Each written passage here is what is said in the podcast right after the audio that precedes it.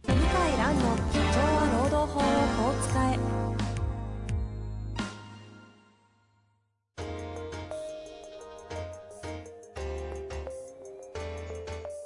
法律の下で展開されるビジネスの世界ポッドキャスト「社長は労働法をこう使えば」弁護士の向井蘭が経営者の立場に立って経営者が知っておくべき労働法の基礎だけでなくビジネスに関する法律の問題を分かりやすく解説しますこんにちは、遠藤和樹です。向井蘭の社長は労働法をこう使え。向井先生、本日もよろしくお願いいたします。はい、よろしくお願いします。さあ、行きたいと思いますが。なんか最近、ありますかあー昨日あの、ちょっと髪、髪の毛をですね、はい。ああね、だいぶ、ええバッサリ来ましたね。寝ちゃって、途中で、したらこうなっちゃってたっていう、こう。え、どういうことですかいや、あのーどうしますかって言われたんで、えまあ、夏なんで、まあちょっと短めにとかって言ったんですけえど、だいちょぶね、短い。っと起きたらびっくりして、 そうなんですかえええ、いいですけどね。まあ夏ですからね。夏ええらしく爽やかに。でもこんなに切っても、切り、えー、こんなに、まあいいやと思って伸びるしと思って、まあいいですけど。まあ、だいぶバッサリ来ましたよね。だいぶ若干もう、後ろの方、もみあげの方、刈り上げてるぐらいじゃないそでうすそうか。そうそうそう。ねいや寝ちゃってたんですね。 ものすごい連動思いました。寝ました。若干後悔してるんですけど、じゃあちょっと後悔した。ぜひね、あの、公演とかね、あの、行かれる方は、あ、あの髪型のことだと思っはてい見ていただはいいて。、ありがとうございます。さあ、行きましょうかね。はい。質問に参りたいと思います。えー今日はですね、食品会社、40歳、男性の方からご質問いただいております。はい。いきます。えー今年4月頃より番組を拝聴させていただいており、今回初めて質問させていただきます。よろしくお願いいたします。え4年ほど前、会社の後輩が社内の研修制度の募集に応募して、半年間専門学校に通いました。授業内容としては会社業務に直結しているカリキュラムです。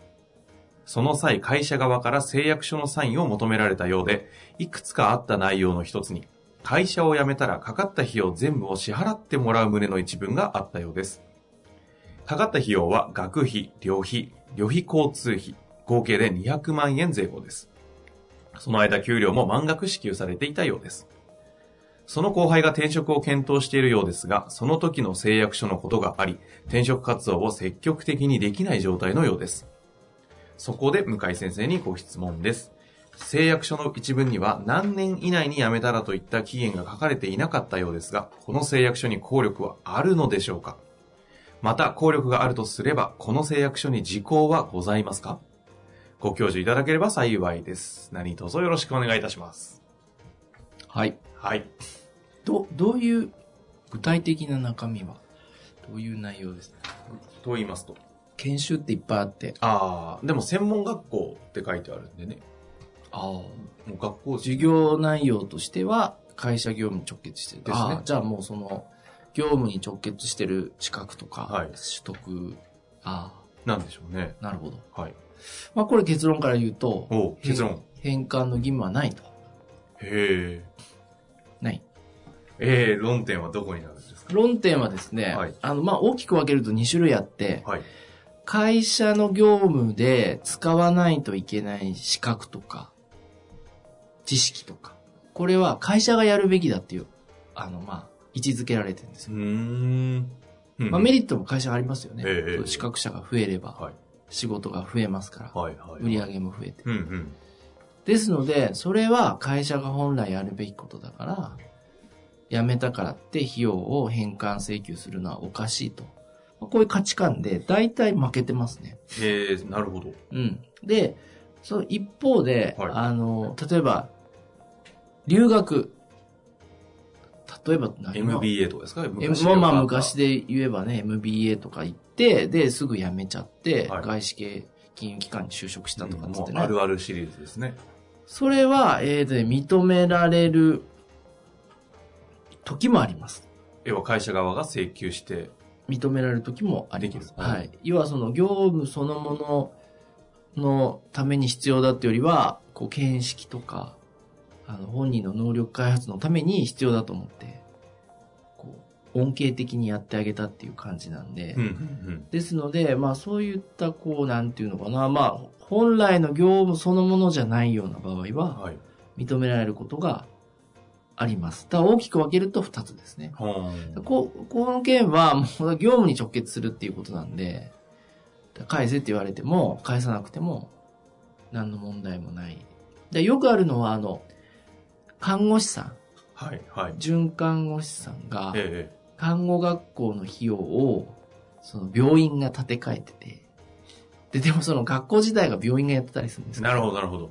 で、その3年間か5年間働かないと、お金返してくれっていうはい、はこうい、うはい、まあはい。はい問題になったんですけど、まあ一時期平成の、まあ平成年代でこう訴訟が結構起きたんですけど、大体学生側、看護師側が勝ってますね。あ、支払わなくていい。うん。あの、まあ全部勝ってるわけじゃないんだけど、あの、返さないといけないって言われてもごく一部とかね。うん。へえ。か今のけ話ですと、看護師とかの場合は直結しますもんね。ってことですか直結しますよね。もう思いっきり直結しますよね。まあ、ないとできないですからね。そう。で、まあ一方で、ちょっとやっぱ病院にも気の毒なのは、いや、その資格は生涯使えるでしょ、と。 そうですね。うんうん。で、それを、まあ、あの、貸し付けというか、まあ、その働くこと前提でお互い約束してんのに、約束違反で全くお金返さないのはおかしいんじゃないのってのも、まあ、わかんなくはないです。え、そのスキームで資格取って、それこそ半年とか1年で辞めても返さなくていい。返さなくていいって裁判例が多いです。あの、一部返せっていうのもあります。だからこれね、あの、完全に統一してるわけじゃないんだけど、特に今の人手不足時代は、こうなんていうのかな、まあ困ってるでしょ。うんもう、だからセットなんですよね。資格取って、うちで働くのが前提だよと。昔以上に。いや、なんかね、発想としてはわかりますよね。人材確保のために。しかも寮とかも用意したりね。はい、はい。あの、福利厚生とかもあるからね。だかあらもう相そう当な経費負担してんすよ、実質ね。はい、はい、はい。そエステとかもね、結構大手みたいなとう。ころになエるスと多いですテよは。ね、もう負け続けてますね。 あ、そうなんだ。エステ有名な判決がね、ええあの、あって、はい。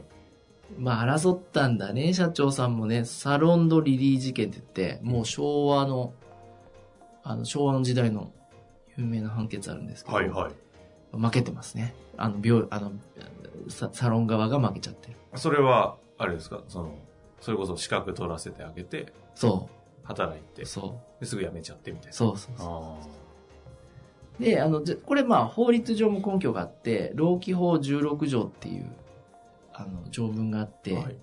えっ、と、会社は、労働契約の不履行について、違約金を定めたり、損害賠償額を予定する契約をしてはならないと。うんうん要は途中で辞めたりしたら、このお金を要求しますよみたいな。こういうのはやっちゃいけないって言われてて、ダメなんですね。ダメなんだ。昔やっぱりその、逃げたり辞めさせたりしないために違約金を設定したんですねはいはいはいはい大昔戦前とか。えその反省から、まあこれ禁止したんですね。えうんで、それそのものじゃないんですけど、要はまあ、違約金に近いと言って無効だとえ言って争われてきて、まあ今も争ってる事例おそらくあると思いますけど、まあね、もう完全に業務上直結してるような資格しか正直経営者として払いたくないから、えそりゃそうですよね。だから大体の事案が、まあ相談を受けますけど、諦めた方がいいって言ってる。で、あー。うんそれだけじゃなくて、在職中の残業代とかも請求されるから、逆にね、払わないといけなくなりますよと。あうー。ん、看護師さんだとね、労働時間の管理ちゃんとしてるんでいいんですけど、えちょっとエス手テとかサロンとかねえ、うんちょっと、うーんっていう休憩の取り方とか、あるから、だから、逆にお金が出ますと。はあ。そう。だいや、示しがつかないんだって、まあ、おっしゃるんだけど、はいはい。やっぱね、なかなか文章でこう、こ気持ちをつなぎ止めるのはね、難しいで すよ。 そう。だから、あの、まあ、なんとか、まあ、でね、まあ、三、例えば3年間いてくださいっていう場合は、ちが、2ヶ月、1ヶ月で辞める人少なくって、まあ1年、2年頑張ってる人多いんですよ。まあそれなりにね、悪いと思ってるから。だから、1年、2年いたらしょうがないんじゃないのってまあ僕なんか思いますけどね。 なるほどです。うん。あの、今の会社に直結する、はい。まあ、資格とかはい。の勉強が、自分でこう取りたくて、ただ直結するから取らせてくださいよと、会社から行けっていうケースって、これによってとかないんですかいやー、ありますよね。自分からこう手挙げてね。それによって、要は請求が変わるというか、いやー、ある、おあ前がり得自る。分で取りたかったやんみたいな話とか。ありますね。全然。もう業務命令に近い形でやらされてんのと、自分のこう、なんか、知識経験広げたいんで、おはいはい願いしますと言ってば、それはもう全然違うよね。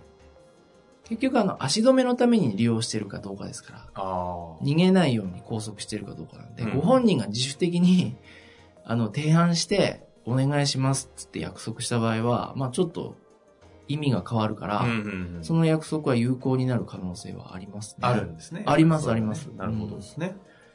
だから全部が全部ダメじゃないんだけど、まあ今相談を受けるのはもう明らかに 超人手不足をこれで乗り切ろうっていうのはもう見え見えなんで、はいはい。無理ですと。あまあすごいがっかりされるけど、うーん、まあある程度退職して出るのはやむを得ないし、違う方法でやめないようにしてもらうしかないんだよーな。あ。でもや、あの、あれな、今の話の雰囲気からして、結構多いんですね、この話。多いです。よ。多い多い。あ、そうなんだ。へもう美容の業界、美容師の業界も多いでしょ。もう美容学校に人来ないしね。ー今、美容師の業界も、ああれですか来ないし。事前に学校、建て替えるんですか、えーっと、美容学校もそう、そういう会、あの、美容院があると聞いてます。そうなんですかはい。へえ。え、だってもう本当に来ないらしいですから。は。はいそんなに人材確保まあそうですよね。今、特に業界的に言うと、松江区とかあっちの方が儲かっちゃうから、あ、そうなんですか有資格者の子たちがそ、仕事も楽だし、で今結構看護師の方が、あの、美容整形とかに流れがちじゃないですか。あで、あそこってあ、ほおら、金になるからお。金になるし、あの、勤怠がら普通の看護師よりもちょっと自由気くるんですよね。っていうのが、美容業界は松江区とかに行ってて。だからなおさら、今まで通りの事業をやってると、確保厳しいんでしょうね。厳しいでしょうね。看護師、有資格者とか、そっちに行っちゃうからね。はいはいはい。なるほどな。最後になんですけど、はい先ほどの、あの、業務に直結しない方のスキルとか、そはのい。勉強系は、はい、今日もしまあ、わかりやすく MBA とか当時だと、良かったじゃないですか。もう大企業のエリート、経営者育成うん幹部候補、う受けさせたら半分以上転職したみたいな。そう。一時期むちゃくちゃありましたよそうです。今、あの辺ってどうなってるんですかもうだいぶ経験値も会社側も積んで、うん、あると思うんですけど、はいそんな3年とか5年とか長くしてないと思いますね。その拘束を。うん、拘束も。それ3年とか5年ってしといて、誓約書か書かせてたら、そこは請求権あるんですか書かせれば。誓約書は、要はなんですかうーん、あ、えっ、と、ある場合もあるでしょうね。うん。なんともね、あの、すごくこう、バラバラなんですよ。いろんな会社の判例があるんですけど、はい。一部請求はできるとかね、はっきり言わないんですよ。本当に、各各ケースによってそ判う。決が違うんですね。そう。へえ。けど、争点、論点はある程度絞られるんですよね。絞られますね。で、大体出揃ってるから、やっぱある程度、あの、全額返せとかっていうのはもう、うん、なかなか留学費用であっても難しいんじゃないですかね。うん。